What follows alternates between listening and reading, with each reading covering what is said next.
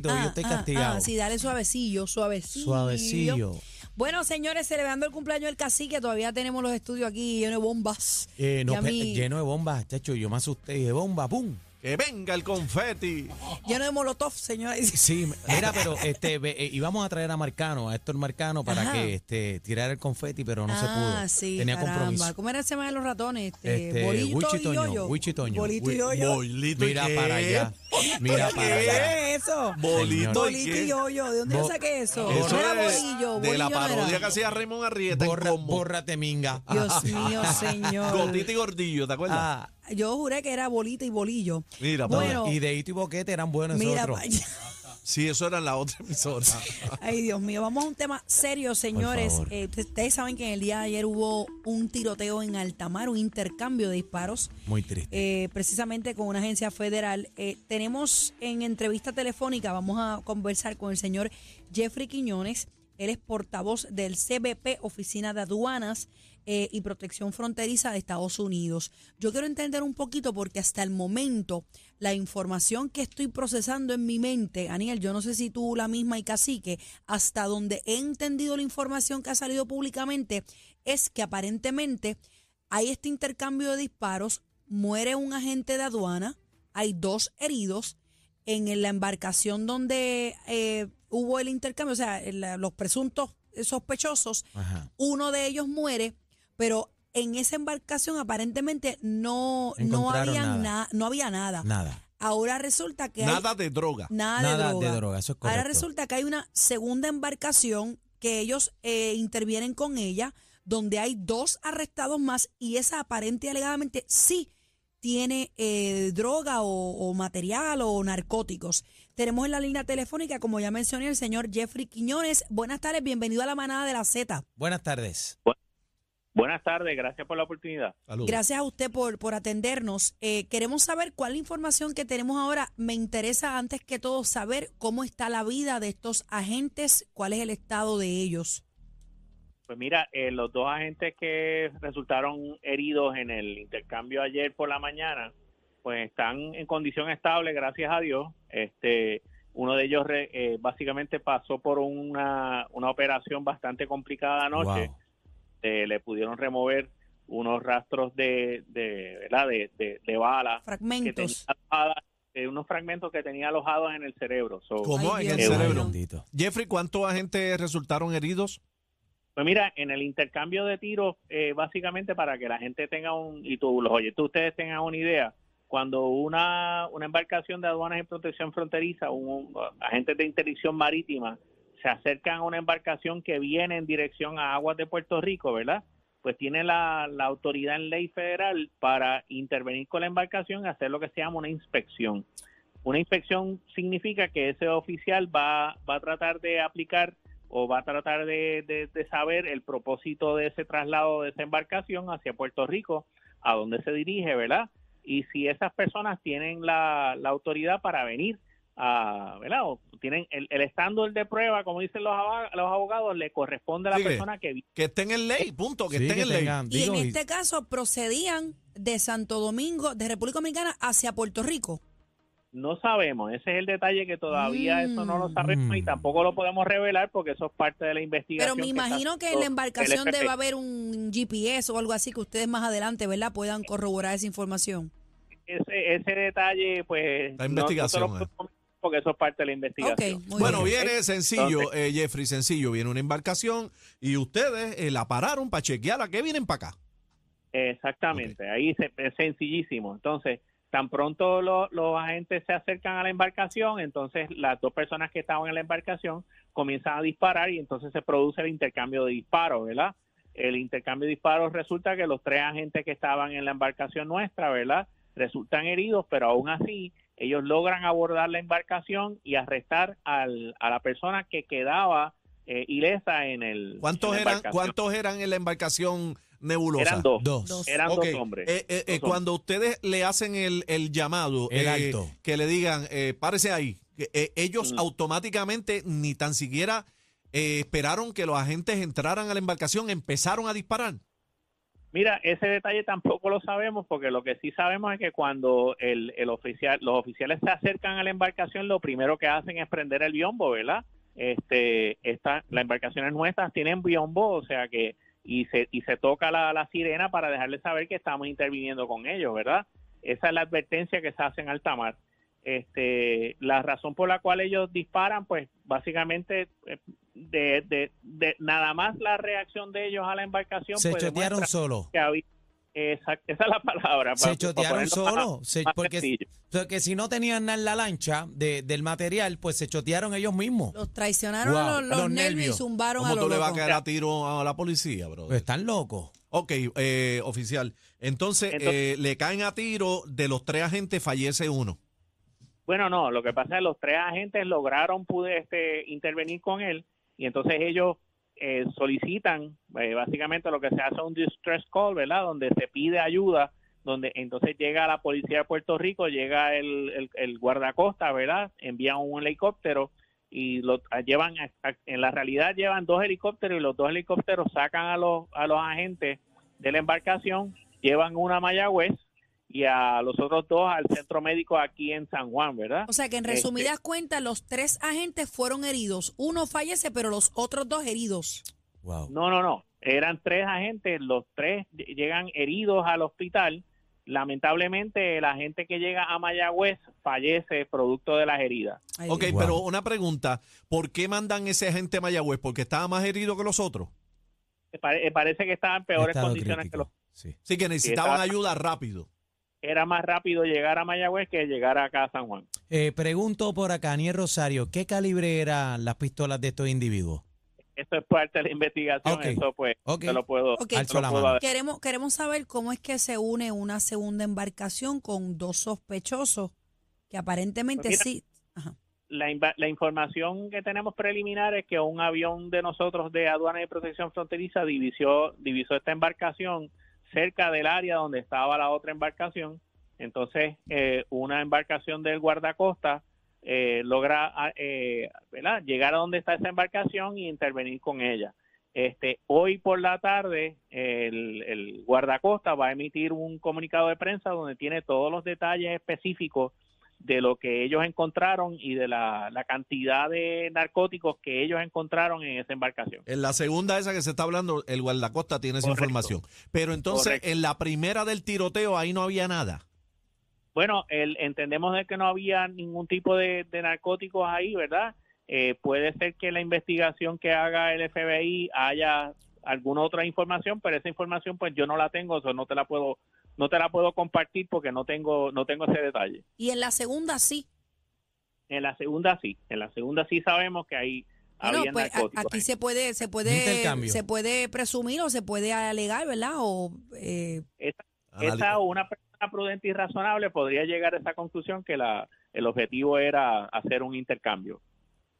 Sí. eh, pero entonces el intercambio sería de Puerto Rico para allá, para, donde venía la No, lancha. No, al revés, yo creo. No, no necesariamente, ¿verdad? Podemos llegar a, va- a distintas conjeturas, pero los investigadores son los que van a dar específicamente con el, con el objetivo, ¿verdad? Hay información que esa, pues, nosotros como entidad del orden público mantenemos privilegiada porque no queremos dañar la Claro, investigación. claro. de, estos, de estos dos maleantes, de estos dos maleantes que uno lo mandaron al inframundo, el, el otro, ¿era sospechoso de algo?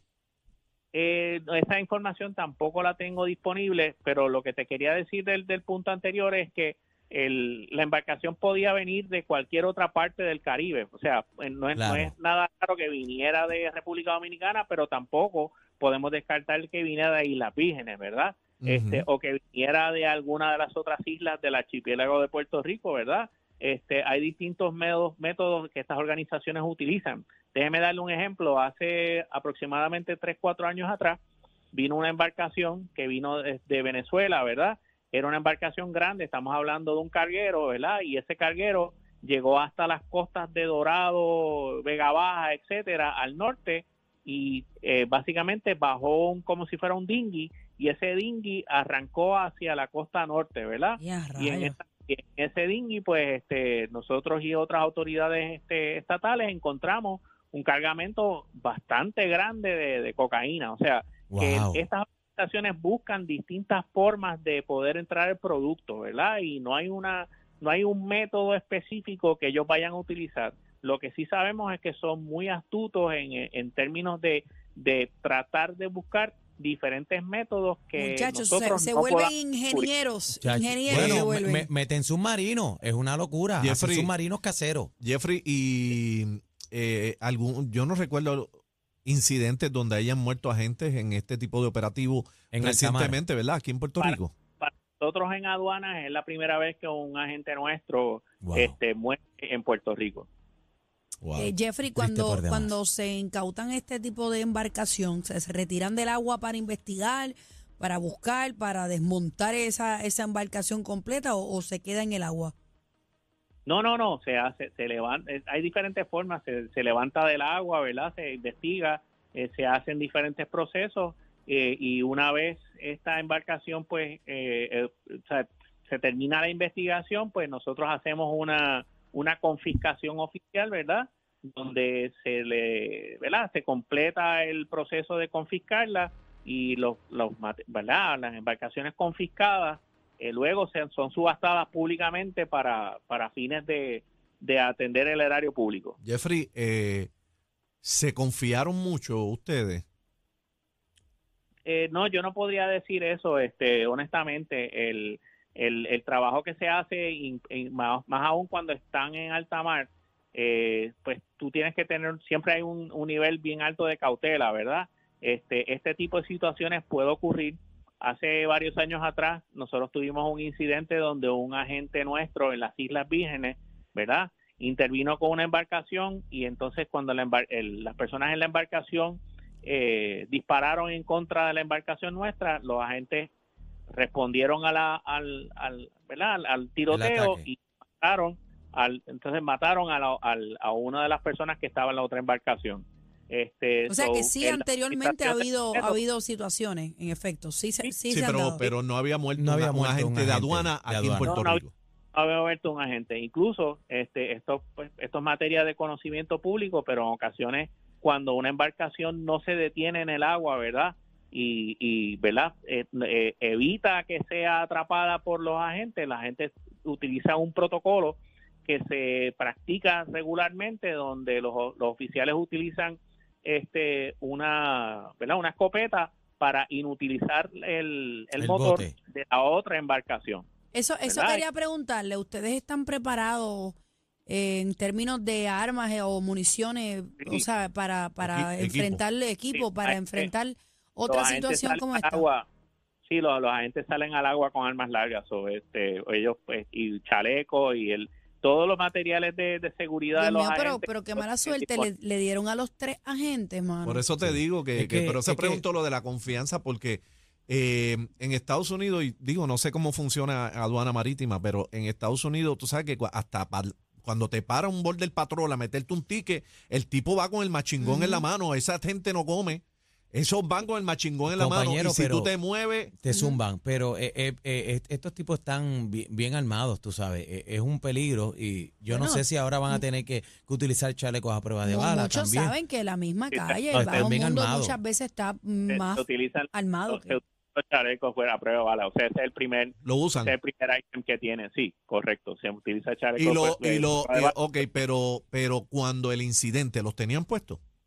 Sí, correcto, los tenían puestos. Wow. Que, eh, O sea, que le, le- prácticamente el que murió fue por la cabeza que le dieron.